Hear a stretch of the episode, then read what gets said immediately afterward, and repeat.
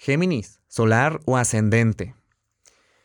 En estas últimas horóscopos eh, que te he estado dejando, eh, te he hablado mucho que crecimiento personal, que si hay asuntos internos no trabajados.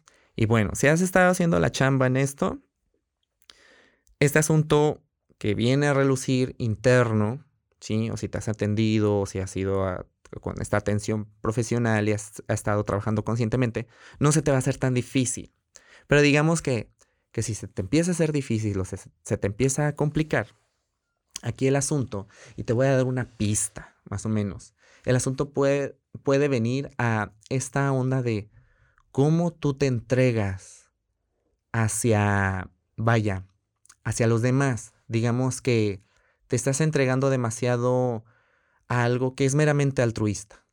Y se vale, ¿no? Se vale que, que, estés. ¿Por qué? Porque te llena. Pero si es una parte que te está desfalcando o te está generando una inestabilidad en otras áreas de tu vida, ya sea económicamente, con tu tiempo, yo creo que sería buenísimo que pusieras atención ahí y que empezaras a recortar recursos a eso que das. Yo sé que lo estás haciendo sin esperar nada a cambio, si este es el caso, eh, o que la entrega hacia otra persona o hacia otras personas no estás esperando nada a cambio, sí es importante saber hasta cuánto podemos dar hacia el otro o hacia los demás.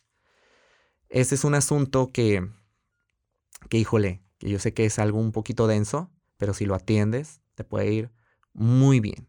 Mercurio y Venus ingresan a tu signo y que estén juntitos ahí, eso te puede dar mucho esta claridad, ¿no? De, pensamiento, de expresión, que tú eres bueno ya en eso, pero el hecho de, de, de, de poder intensificar estas partes de la expresión, la, del amor, del, del afecto, te puede ayudar mucho con este asunto de vulnerabilidad y de entrega hacia los demás.